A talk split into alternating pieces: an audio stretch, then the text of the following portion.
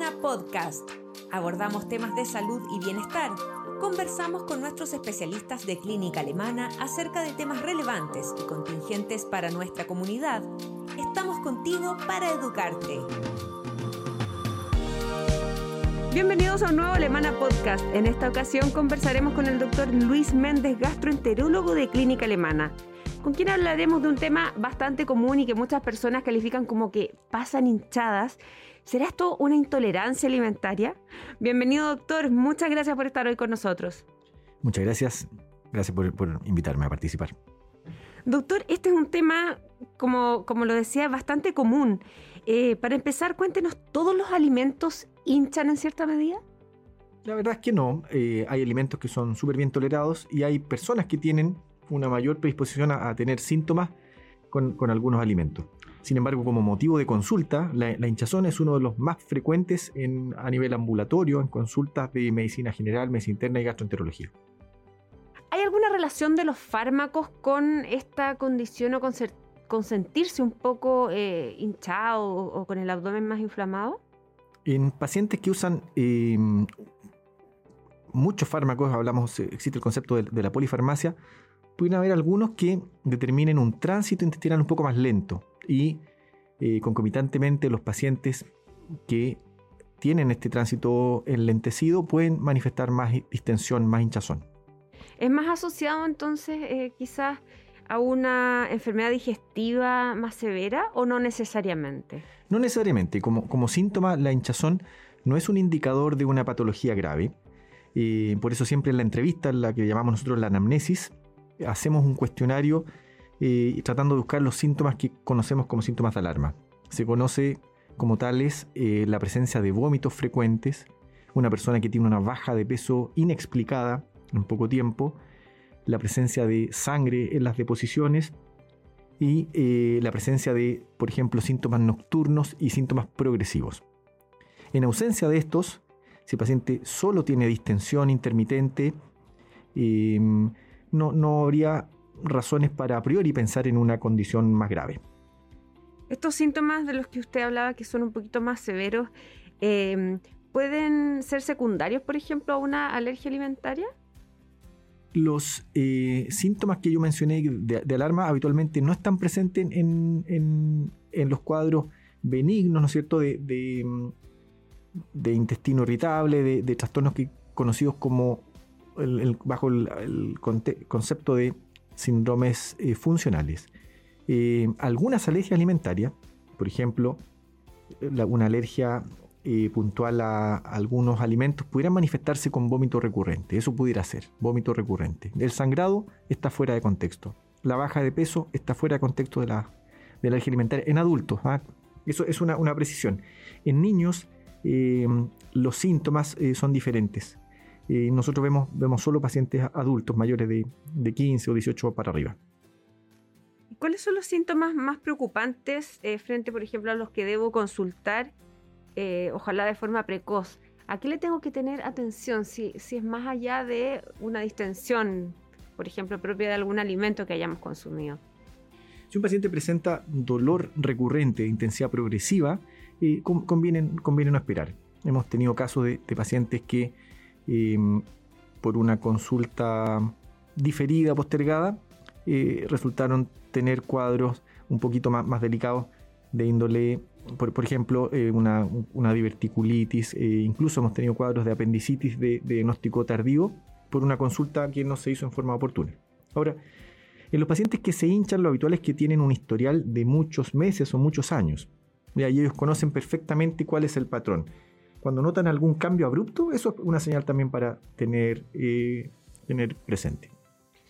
Eh, usted comentaba eh, al principio que hay personas que toleran de mejor forma ciertos alimentos o, em, o, no sé, ciertas condiciones. Por ejemplo, hay personas que cuando están medias estresadas también dicen que se, que, se hinchan, que tienen una distensión abdominal. Em, hay elementos comunes y transversales, por ejemplo, alimentos en común que, inflamen o que hinchen, o, ciertos como eh, factores, no sé, externos que, que, puedan provocar esto, a los que nosotros podemos estar como tranquilos que es algo habitual? Sí, bueno, el ejemplo clásico de, una, de una, un, síndrome que produce distensión y, es muy, muy común en la población es la intolerancia a la lactosa. Las personas que somos intolerantes a la lactosa, eh, al consumir una cierta dosis, eh, que puede ser, por ejemplo, un postre, una torta de tres leches, un, algún helado con crema, eh, pudieran experimentar sensación de distensión, ruidos, un poco de malestar, eventualmente un poco de dolor e incluso, si es mayor, un poco de diarrea. Eso es, es un cuadro clásico y el síntoma se acaba una vez que la persona deja de exponerse a la lactosa. y esto es muy común, es muy frecuente. Muchas personas se hacen el autodiagnóstico, o sea, ellos, ellos mismos identifican que la, leche, los productos lácteos le provocan estos síntomas y al, interrumpirlos se sienten mucho mejor. Y esto es algo que se detectó eh, no hace mucho tiempo que se asoció a la lactosa eh, este tema, porque em, no sé, serán no sé cuántos años, pero ya pero no es, yo me acuerdo cuando chica no existía este concepto de, de intolerancia a la lactosa. Sí, puede, puede ser que em, se le haya prestado más atención en las últimas décadas, es verdad. de niños todos nos, obligaban a, tomar, a tomar leche y era, era, era parte de nuestra alimentación. Y no había tanta variedad tampoco. No había tanta variedad. Sin, em, embargo, em, cuando se ha hecho el análisis poblacional, la verdad es que eh, lo, común, lo, habitual es que el adulto deje de expresar en su intestino una enzima que eh, hace, eh, corta este azúcar que es la, lactosa y por lo tanto el 70% se estima que de la población adulta no logran digerirla bien. Ahora, hay personas que ante una misma dosis de lactosa pueden tener más o menos síntomas y eso está modulado por otros factores. ¿ya? Hay gente que no tolera tal vez cuando está en su trabajo muy, muy, muy agobiado por preocupaciones eh, versus en vacaciones tolera una, el mismo alimento de forma eh, mucho más tranquila. Hay factores que influyen en cuánto uno percibe los síntomas intestinales. Esos son los factores externos. Eh, sin embargo, cuando los pacientes llegan a la consulta, nuestra misión es no echarle la culpa a todo al estrés o al, al, día a día, al agobio de las personas, sino más bien buscar elementos que puedan ser corregibles y que no se nos pasen algunas condiciones que son muy importantes de diagnosticar. Perfecto. Doctor, por ejemplo, también hay personas que manifiestan que al dejar de consumir alimentos que, tengan trigo, harinas blancas, eh, también sus, síntomas disminuyen. ¿Es otro motivo de consulta o podemos estar frente quizás a una enfermedad celíaca también? Esa es una, pregunta eh, muy relevante. Eh, existe una, un, desarrollo de la industria de alimentos de ofrecer productos que si bien son em, en base a carbohidratos, eh, son sin gluten. El gluten es una proteína que está presente en el trigo y en otros cereales eh, y que em, el ser humano la consume hace no mucho tiempo. En términos evolutivos son 7.000 años aproximadamente en que se domesticó esta hierba silvestre. En, el en Medio Oriente se domesticó y las primeras civilizaciones, Mesopotamia y después los egipcios, desarrollaron el cultivo ya sistemático y la agricultura, y con todo el desarrollo de, civilizaciones como tal. Los romanos, que tuvieron interacción eh, político-militar con, Egipto, lo, incorporaron en, su alimentación, y por eso los italianos consumen eh, trigo y harina, y nosotros también, al final nosotros somos uno de los grandes consumidores de pan. Entonces hay hoy en día pacientes que reportan que al momento de dejar de consumir derivados de, trigo y de masa se sienten mucho mejor. Y eso puede ser debido a, varias causas. Así que eso, eh, nosotros nuestra recomendación es que el paciente antes de tomar la decisión de hacer una restricción dietética de largo plazo, que primero se chequee. Porque un paciente con intestino irritable pudiera sentirse mejor al dejar el trigo.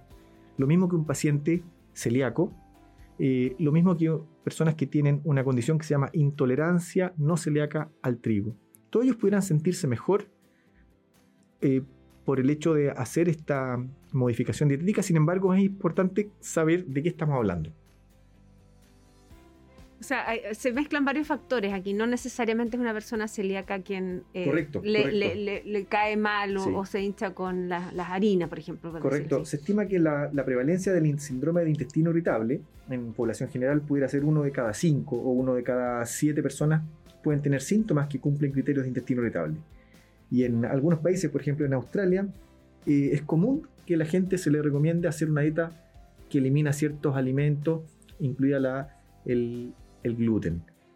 Pero el, sentirse mejor no es sinónimo de ser celíaco. Se estima que la, población que es celíaca en Europa y en Norteamérica es más o menos 1%. En el reporte que se hizo en Chile por un estudio de hace unos años de la encuesta nacional de salud, eh, se estimó que era del orden de, de 3 a 5 personas cada mil, cada mil habitantes. Y, por lo tanto, es una condición que hay que diagnosticar eh, si bien no es lo más frecuente, eh, es importante hacer un, diagnóstico preciso, una evaluación, porque es una condición de largo plazo y que tiene un perfil y un pronóstico específico que hay que saber controlar. Doctor, y hablando más de, las intolerancias alimentarias en sí, ¿en qué consisten y cómo saber que estamos frente a una intolerancia alimentaria? Bueno, yo lo que sugiero es que el, el diagnóstico sea acompañado por el médico pero muchas veces la sospecha parte por el paciente o por la familia, que notan que ante el consumo de algunos alimentos el paciente experimenta síntomas. Y a veces el paciente ya ha hecho el ensayo y error, una semana con el alimento, una semana sin, más y teniendo un registro de los síntomas. Eh, sin embargo, el diagnóstico definitivo yo sugiero es que se establezca eh, con la consulta médica. ¿Hay algún, algunos síntomas específicos a los cuales, por ejemplo, si, es que tengo sospecha, acudir al doctor? Claro, eso, como, mencionamos, los síntomas que nosotros ponemos mucha atención son considerados los síntomas de alarma. La presencia de vómito recurrente, la presencia de sangrado digestivo, sangrado al, al, defecar, la presencia de fiebre, y un dolor que se va haciendo progresivo con síntomas nocturnos, son motivos eh, para, para consultar. y en, ese, en, esos, en esos casos muchas veces diagnosticamos otras enfermedades que puedan confundirse con intolerancias y que también tienen su tratamiento específico y con otro pronóstico. Doctor, de acuerdo a lo que hemos conversado, ¿cómo diferenciar entonces la intolerancia de la alergia alimentaria y la enfermedad celíaca? ¿Hay algún patrón específico en el cual tenemos que hacer la diferencia? Claro, ahí una vez que ya el, médico hace la, entrevista, la, anamnesis, eh, va a poder establecer ciertos patrones. Si una persona tiene elementos que sugieren que hay falta de absorción de algunos nutrientes o anemia, eh, uñas quebradizas, eh, déficit de algunas vitaminas o de fierro, el médico debe hacer el estudio de enfermedad celíaca. Y ese, los exámenes son bastante buenos, bien precisos, y es un examen de sangre eh, sumado al estudio con la endoscopía con toma de biopsias del duodeno. Es, esa es la forma en que se configura el, diagnóstico definitivo de enfermedad celíaca, no solo por los síntomas. Para la intolerancia a la lactosa disponemos de algunos test eh, diagnósticos, ya sea en sangre o dar una prueba de tomar al, paciente una, una dosis fija de lactosa y ver cómo esto va fermentando en el tiempo. Esos son métodos complementarios que pueden ayudar a hacer un diagnóstico más preciso. Entonces la endoscopía alta, como se dice, ¿siempre va a ser la, la decidora en estos casos? No, no siempre, no siempre. A veces eh, en personas que, que, tienen síntomas por mucho tiempo eh, y que tienen, por ejemplo, adicionalmente familiares de primer grado con cáncer de estómago o hay algún elemento de sospecha, la endoscopía, además de ayudar a estudiar la enfermedad celíaca, permite eh, explorar otras patologías. Úlcera gástrica, la infección por Helicobacter pylori, la presencia de esofagite erosiva o esófago em, de Barrett. También todos estos diagnósticos paralelos pueden ser detectados durante la endoscopia.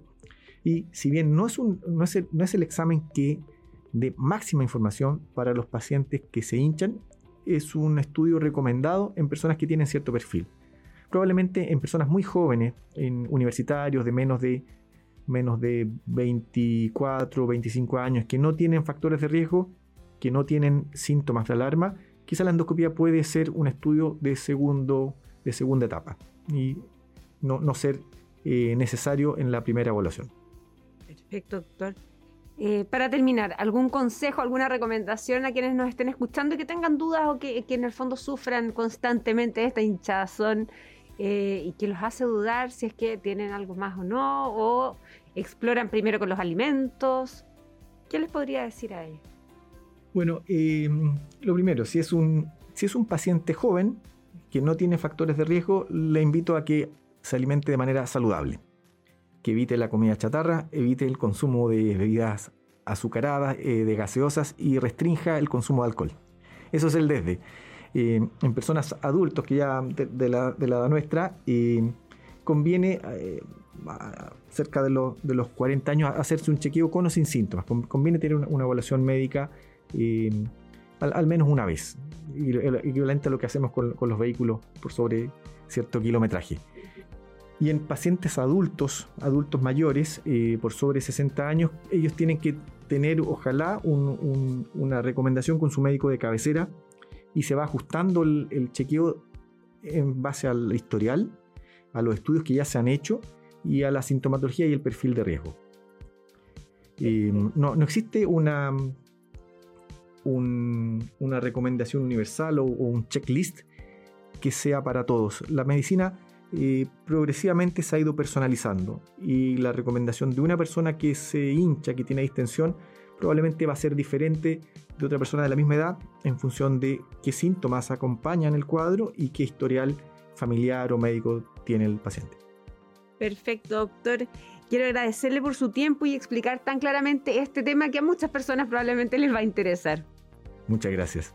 Por nuestra parte nos despedimos y les recordamos activar las notificaciones y compartir este contenido entre sus contactos familiares y a quienes crean que esta información va a ser de su interés.